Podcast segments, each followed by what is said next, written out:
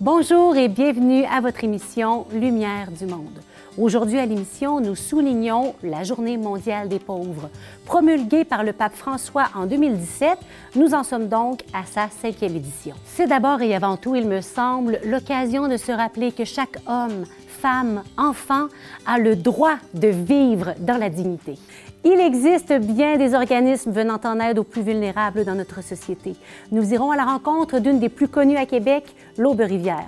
Par la suite, nous irons découvrir un organisme un peu moins connu, mais tout aussi important, SAPSA.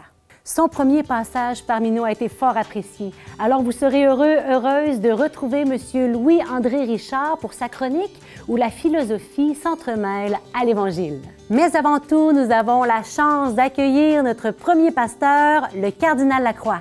Bonne émission!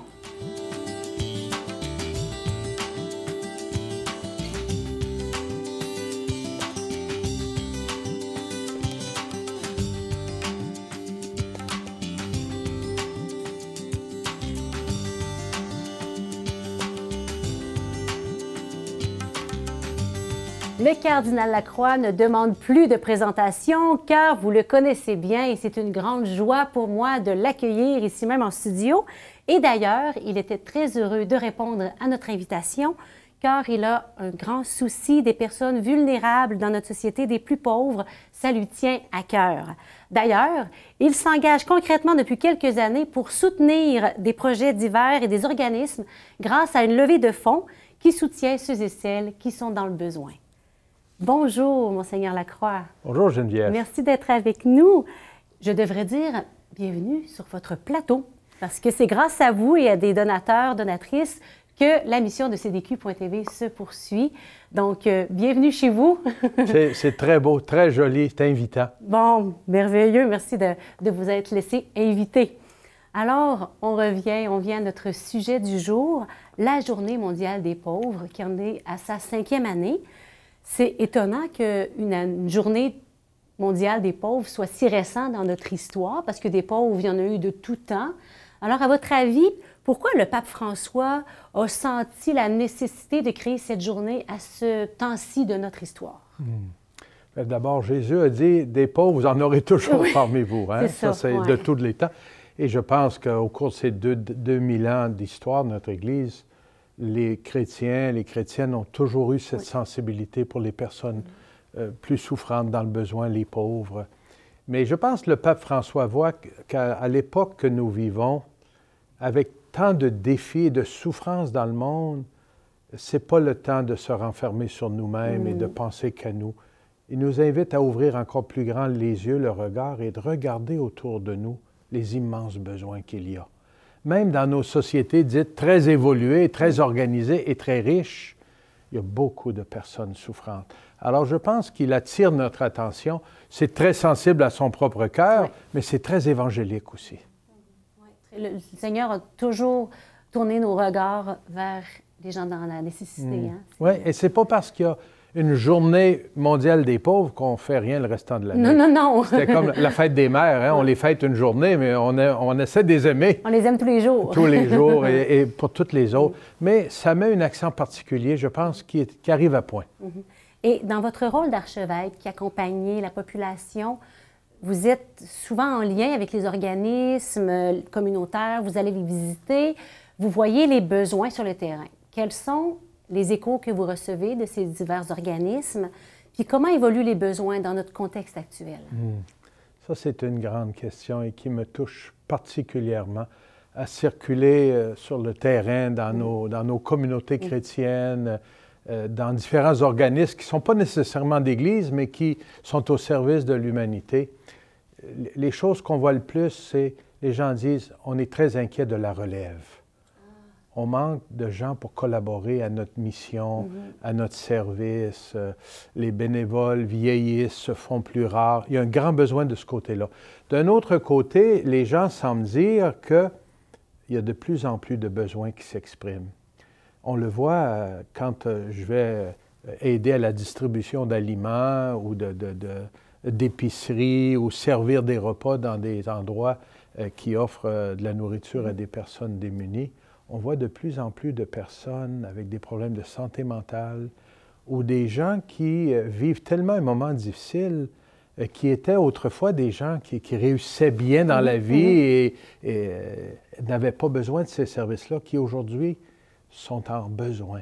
Alors ça, c'est des, choses qui nous ouvrent les yeux. Hein. Euh, mais le problème de santé mentale, l'isolement, c'est très grand. Beaucoup de gens sont isolés aussi. Une grande pauvreté aujourd'hui, la solitude. Une grande, grande pauvreté. Et ça doit, je pense, nous toucher, nous interpeller. Parce que c'est quelque chose qu'on peut faire, nous, rendre présents, disponibles. On l'a vu dans la, toute la première vague de la pandémie euh, euh, de la COVID-19, combien de personnes euh, étaient complètement seuls dans leur CHSLD, dans les hôpitaux, dans les résidences de personnes aînées. Et on nous a dit que beaucoup de gens reçoivent à peu près jamais de visite. Être présent, nous rendre présents, nous approcher, aller aider, c'est quelque chose qu'on peut faire, ça. Alors, Monsieur le cardinal, si vous me permettez, j'ai envie qu'ensemble on aille euh, visiter, j'allais dire, un organisme que vous connaissez bien, l'Aube-Rivière. Ah oui. Ah Alors, Place au reportage.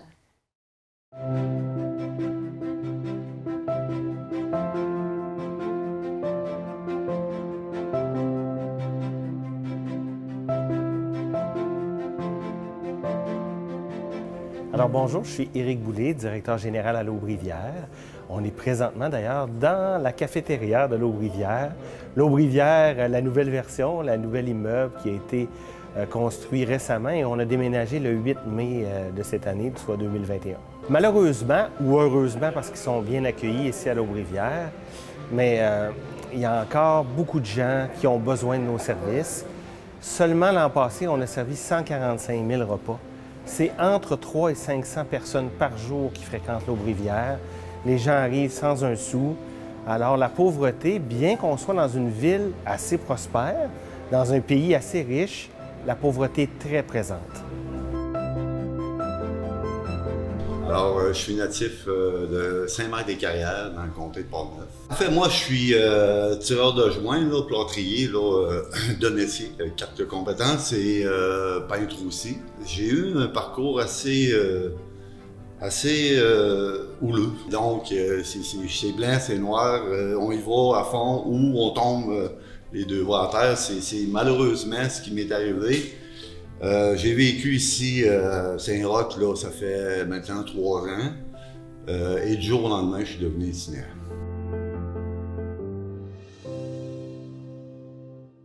Alors, on est plus qu'une valeur ici, on est une mission. Hein, Puis notre mission, c'est d'accueillir avec respect, amour et compréhension. Ça fait partie de l'inscription de notre ADN, ça. Alors, ça dépasse même les valeurs. Alors, en fait, c'est d'accueillir peu importe qui frappe à notre porte, sans jugement, avec compassion, avec empathie, et essayer de l'accompagner là-dedans. Si la personne n'est pas prête, au moins elle est en sécurité. Et là, on essaie de créer un lien de confiance. Et là, quand le lien de confiance est créé, on a d'autres outils dans, l'immeuble, d'autres services qui sont plus de l'ordre du rétablissement et de l'insertion sociale. Euh, et voilà, c'est ce qui guide euh, notre travail à la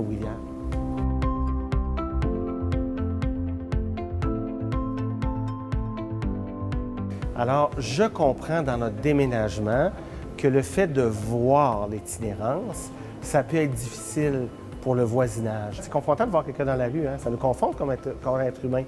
C'est dérangeant parfois. Quelqu'un qui a des problèmes de santé mentale, par exemple, ou euh, malheureusement, les drogues de rue sont très difficiles. Si on met les deux ensemble, bien, des fois, quelqu'un peut se parler tout seul, puis on l'entend, il parle très fort. Fait que ça peut être très dérangeant. Maintenant, est-ce que c'est dangereux? Bien, je dois vous dire que non. Hein? Euh, le sentiment d'insécurité il est présent chez notre voisinage parce qu'ils ne sont pas habitués à voir ça, puis je les comprends de réagir. Maintenant, le réel danger, il n'est pas là. je vous dirais que c'est un désagrément plutôt qu'un danger. Un sac de couchage, ça n'a jamais, pas jamais mordu personne. Là. Mais je vous dirais que si l'eau-rivière ne serait pas là, ça serait encore pire. Parce que c'est des, des dizaines, des centaines de personnes qu'on sort de la rue là, à chaque mois, à chaque semaine, à chaque jour. Euh, et ces gens-là ne trouveraient pas de solution autrement. Là. Alors, euh, je vais vous amener dans, mon univers, ma chambre. Donc, c'est très bien, vous allez voir, s'il vous plaît. On est confortable, des chambres individuelles. Au début, j'étais récalcitrant à venir ici. J'ai eu ma venue à l'Aubrivière. J'ai passé, j'ai fait le chemin comme tout le monde fait, là, c'est-à-dire que au niveau de l'accueil des anges, j'étais là 30 euh, jours de temps. C'est euh, un peu l'occasion que les gens ont pour venir euh, coucher ici dans la nouvelle bâtisse de l'Aubrivière. Ben, moi, ça me permet de prendre un, temps d'arrêt pour moi, vraiment, au lieu de me louer un logement immédiatement. Puis, bon, comme je ne peux pas travailler, donc je suis très mes, revenus sont, vraiment limités euh, vraiment au gouvernement du, Québec. On a mis sur pied un projet récemment, les brigades de rue. Ce sont des usagers qui se promènent avec balais, euh, euh, dossards, et qui, eux, ils sont loin du marché du travail, mais peuvent faire une heure ou deux bénévolement. Eux, ils retrouvent l'estime, sont contents, servent de modèle aux autres. Le quartier est plus propre. C'est avec des, des outils comme ça, moi, je pense qu'on va arriver à vivre ensemble, de façon, à cohabiter de façon harmonieuse. On dit souvent, ces gens-là, en parlant de l'itinérance, hein, ces gens-là, c'est nous, parce que personne n'est à l'abri d'être ici. Moi, j'ai vu des gens qui, tantôt, aidaient, tantôt euh, étaient chefs d'entreprise, après étaient à l'eau-rivière, hein, puis après aidaient encore, tu sais. Euh. alors, je pense que l'itinérance, c'est un phénomène sociétal très présent dans nos sociétés occidentales, malheureusement. C'est pas propre à Québec. J'aimerais bien euh, dire que, ça m'a été bénéfique. Et non seulement bénéfique, je pense que je vais, je, crois fermement que je vais reprendre mon envol et puis euh, contribuer, comme j'ai fait très longtemps, à la société, puis devenir un citoyen peut-être pas modèle, là, je n'irai pas jusque-là, là, par contre, mais euh, euh, quand même euh, honnête, puis qui veut redonner aussi, je remercie tous les gens qui travaillent de près et de loin avec l'eau rivière. Il y a beaucoup de gens qui sont impliqués ici. Les gens ne se rendent pas compte nécessairement à quel point que c'est, pas juste une place pour loger les sans-abri, c'est beaucoup plus que ça. C'est beaucoup plus que ça il y a des gens, il y a des. Les cieux sont, sont, sont pas affiliés, mais ils, sont interconnectés, tous les organismes. Comme moi, j'ai un, une autre personne qui m'aide beaucoup euh, euh, pour euh, Marc-Antoine, qui est d'un autre organisme, et lui, c'est plus, on est ensemble, on parle, comment ça va, charmant. Puis, mon Dieu, que si j'avais pas eu ces gens-là, puis des gens qui m'ont accueilli ici, qui ont vu les, mon état de santé au niveau physique, J'aurais été euh, probablement encore sur le bord de la rivière Saint-Charles. Je pense que pour une ville comme Québec, d'avoir un grand refuge comme l'Aubrivière, c'est une sécurité globale, c'est un filet social pour tout le monde, et pour la ville, et pour euh, les paliers de gouvernement, et pour, et pour tout le monde, je vous dirais, personne n'est à l'abri. Alors c'est un plus d'avoir un outil comme ça.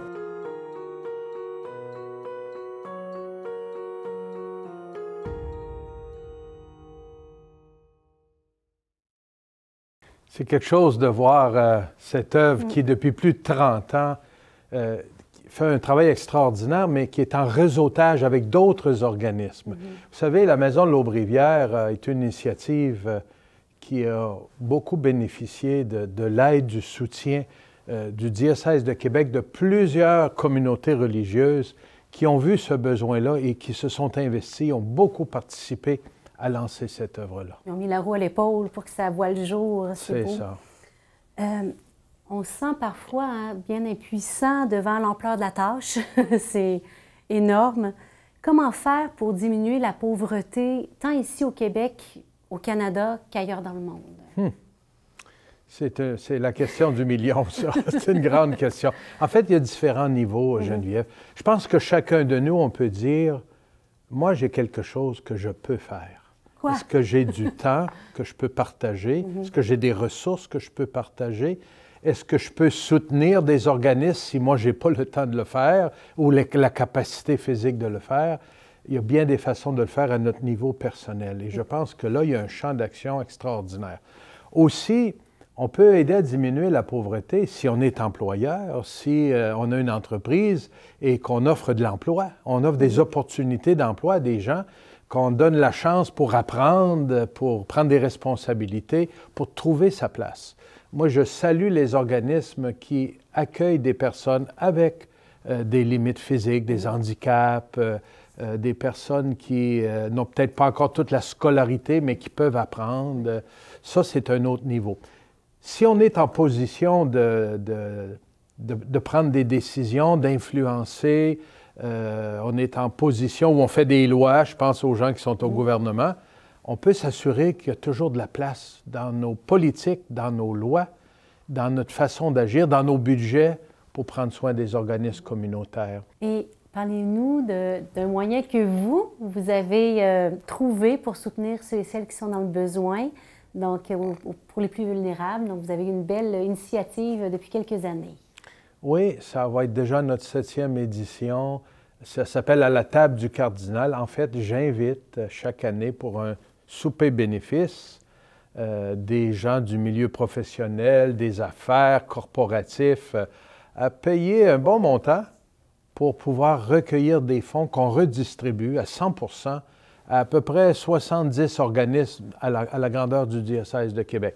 Euh, cette année, on a recueilli plus de 275 000 Et tous les fonds vont aux organismes. 100% un dollar de profit, c'est un dollar redonné. Pas de frais d'administration. Wow! Ah enfin!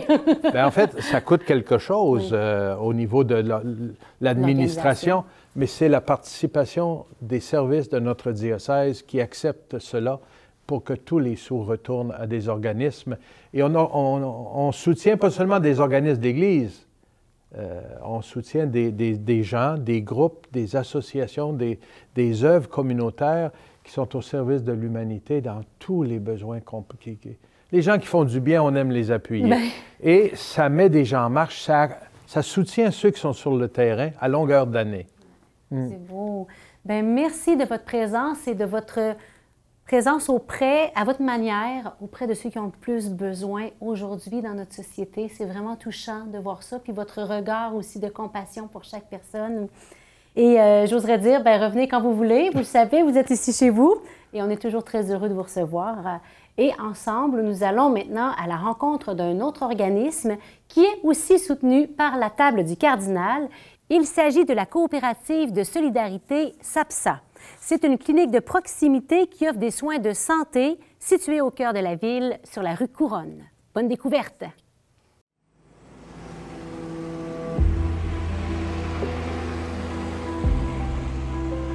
Alors, on est à la coopérative de solidarité SABSA. J'ai aucune idée ce que ça veut dire.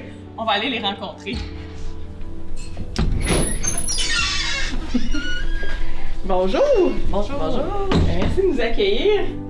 L'acronyme SABSA euh, est pour euh, Service à bas seuil d'accessibilité. Donc, euh, ça veut dire que, contrairement à certaines structures où il y a plus de critères d'accessibilité. Ici, on se veut à haut seuil d'acceptation. Donc, on essaye euh, d'abaisser le plus possible les critères pour être en mesure de rejoindre euh, plus de gens possible. Nous, on veut que ça, soit nous qui s'adaptons à leur, manière de fonctionner. Fait à bas seuil d'accessibilité, ça va un peu avec ça aussi, dans le fond, l'appellation, parce que euh, une clinique sans rendez-vous, ben, les gens peuvent se présenter un peu n'importe quand.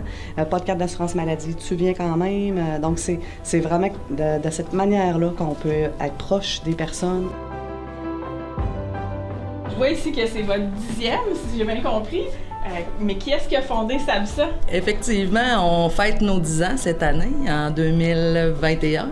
Euh, la coopérative a été fondée en 2011 par cinq membres fondateurs. Donc, à l'origine, il y avait euh, des infirmières, un travailleur social, intervenants psychosociaux, des gens qui avaient un petit peu à cœur, euh, un petit peu, qui avaient énormément à cœur le bien-être de populations plus marginalisées, qui étaient moins rejointes par le système traditionnel de santé. Ça, ça est parti de rien avec du, juste simplement du, travail acharné de bénévoles, de gens qui y croyaient dans un tout petit local sur la rue des Oblats dans Saint-Sauveur. Et puis tranquillement, là, de fil en aiguille, ben, des soutiens sont venus, des subventions. On est dans un petit bureau de consultation, c'est ce que je comprends. J'aimerais savoir, c'est quoi la spécificité, l'unicité de votre organisme par rapport aux autres organismes de Québec? Bien, ça c'est la première clinique infirmière euh, comme telle au Québec. Dans le fond, ça existe ailleurs, mais on est les premières à avoir expérimenté ce modèle-là, dans le fond, euh, au Québec. Euh, une autre particularité, ce serait probablement qu'on a été qualifié d'essentiel aussi par le ministère de la Santé pour les personnes en contexte vulnérable. Donc, je dirais que c'est les particularités euh, de l'organisme ici. Euh, les valeurs euh, qui sous-tendent, dans le fond, un peu euh, toutes nos actions. Il y en a différentes. L'humanisme, le pragmatisme, ça en fait partie. Je dirais la plus importante, c'est l'engagement. J'aimerais connaître peut-être le portrait des gens qui viennent ici. Qui vient chez SAMSA? Des gens de tout âge, euh, en priorité des gens qui sont atteints de l'hépatite C ou du VIH. Donc l'hépatite C, c'est quand même une centaine de personnes qu'on rejoint par année euh, et qu'on traite. Euh, aussi de, de, nos 4000 patients qui sont inscrits ici à, la clinique, euh, il y a environ euh, 1500 personnes qui viennent en consultation par année. Il y a un fort pourcentage de personnes qui présentent des problèmes de santé mentale, de dépendance et aussi qui se retrouvent en situation euh, d'itinérance votre espérance pour euh, les prochaines années euh, dans votre organisme? Je ne sais pas comment dire exactement, mais de continuer une réponse adaptée aux situations dans lesquelles on vit. Il faut changer nos manières de donner certains services en santé mentale, en dépendance aussi. Euh, il faut qu'on soit plus capable de, de, de, connecter les deux problématiques ensemble aussi. C'est ce qu'on fait actuellement, nous. Mais je vous dirais que c'est la capacité, dans le fond, de, de de pour les professionnels, pour les intervenants sur le terrain aussi, de, s'outiller pour, être capable d'accueillir les personnes qui présentent ces problématiques-là. Je suis persuadée que vous vivez des petits miracles des fois dans votre quotidien euh, qui vous remplissent le cœur. Puis euh, je vous remercie vraiment de nous avoir accueillis, de, nous avoir donné l'occasion, puis donner l'occasion à plein de gens de connaître un peu c'est quoi la mission du SABSA. C'est vraiment une mission importante euh, dans notre, dans notre société euh, puis à Québec. Merci beaucoup pour tout ce que vous faites.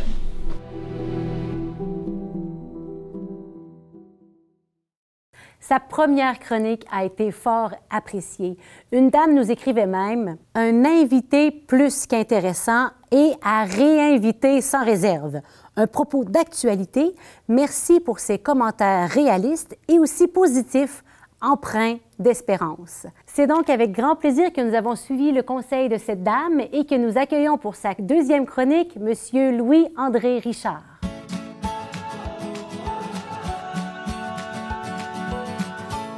Bonjour Louis-André. Bonjour. Alors aujourd'hui, vous nous parlerez de la pauvreté, mais vue dans le regard du prof de philo qui est aussi croyant. Oui, oui, bien sûr. euh, comme je suis prof de philo et que c'est un peu euh, à ce titre que je réfléchis à, à différents phénomènes qui touchent euh, euh, la, la, vie chrétienne, mm -hmm. le rapport à la pauvreté m'apparaît comme étant euh, très fondamental et très crucial pour -hmm. bien comprendre euh, ce qui fait l'essence de la posture chrétienne.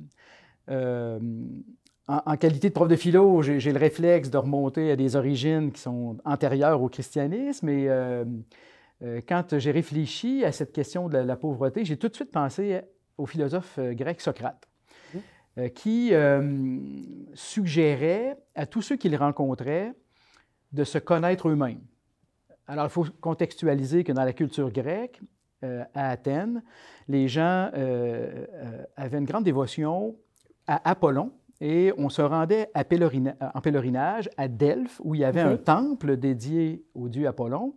Et ce qui était étonnant, c'est que les gens allaient là pour consulter l'oracle une prêtresse qui euh, avait comme mandat, comme mission de répondre aux demandes okay. des pèlerins.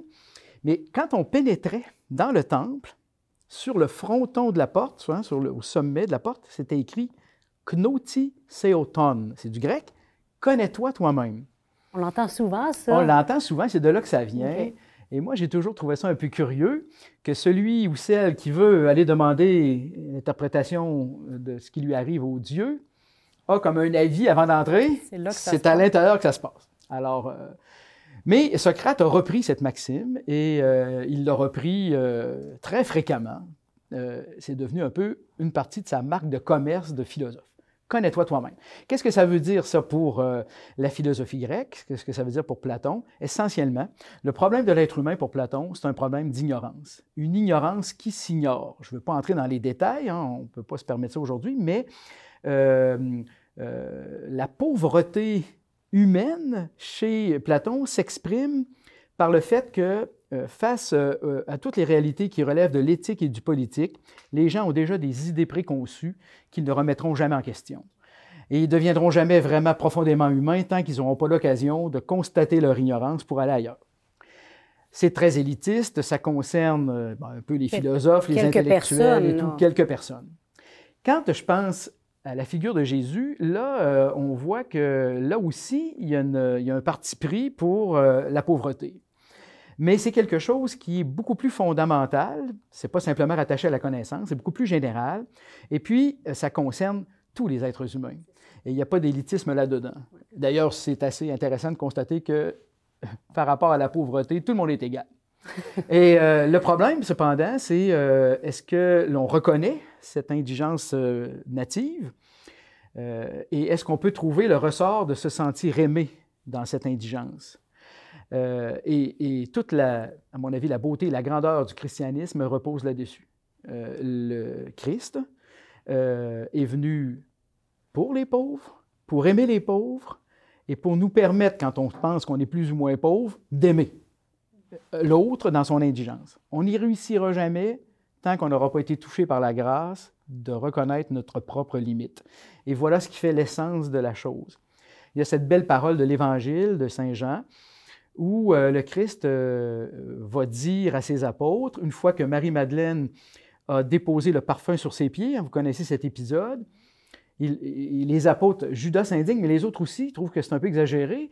Et là, le Christ il disait, euh, ne vous en faites pas, là, des pauvres, vous en aurez toujours, mais moi, je ne serai pas là toujours. Alors voilà que le parti pris de Jésus pour la pauvreté c'est finalement une très bonne nouvelle pour tous les chrétiens et pour tous les autres aussi. Merci, Louis-André. C'est vraiment euh, des nouveaux horizons qui s'ouvrent à travers toute cette réflexion. C'est très intéressant. Bien, merci à vous. Merci de m'avoir invité. C'est une belle occasion, effectivement, de réfléchir en commun. Oui, et on se dit à bientôt. À bientôt. J'espère que vous avez apprécié cette émission. Merci d'avoir été des nôtres. Vous êtes plusieurs milliers à regarder l'émission, soit à la télé, sur notre site web ecdq.tv ou encore sur Facebook ou Instagram. J'espère que cette émission aura su mettre un peu de soleil dans votre journée. Revenez-nous la semaine prochaine car notre âme s'élèvera au son de la musique. Nous accueillerons un auteur, compositeur, interprète. Nous irons du côté de la cathédrale pour assister à la restauration de leur grand orgue. Et nous avons même pour vous un vidéoclip en réserve. À la semaine prochaine!